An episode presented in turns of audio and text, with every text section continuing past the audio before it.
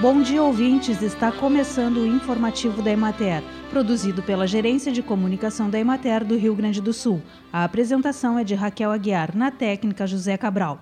Na quarta-feira será realizado no campus Palmeira das Missões da Universidade Federal de Santa Maria o Dia de Campo da Saúde e Segurança do Trabalhador Rural. O evento, promovido pelo curso de enfermagem da Universidade, Emater, Prefeitura Municipal e demais apoiadores, tem como objetivo promover e orientar a saúde de quem produz o alimento. A ação terá início às 13h30, com término às 16 horas, e tem como público-alvo agricultores de Palmeira das Missões e região, integrantes de grupos assistidos pela Emater e entidades parceiras.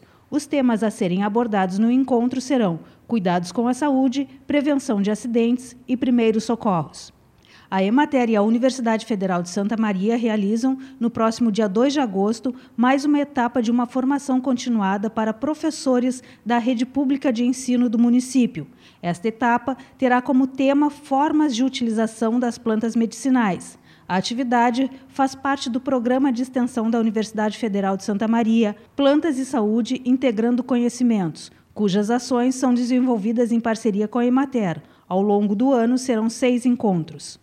O curso de Boas Práticas de Fabricação, que ocorre de 8 a 12 de agosto, está com inscrições abertas. As aulas serão ministradas no Centro de Treinamentos de Agricultores de Teutônia, coordenado pela Emater, com disponibilização de hospedagem, alimentação e material didático. Os agricultores interessados podem se inscrever em todo o estado nos escritórios da Emater ou diretamente no centro pelo telefone 51 99935 9236. Nos dias 23 e 24 de agosto, acontece a sétima edição dos Jogos de Integração da Juventude Rural, organizado pela Emater em Aceguá.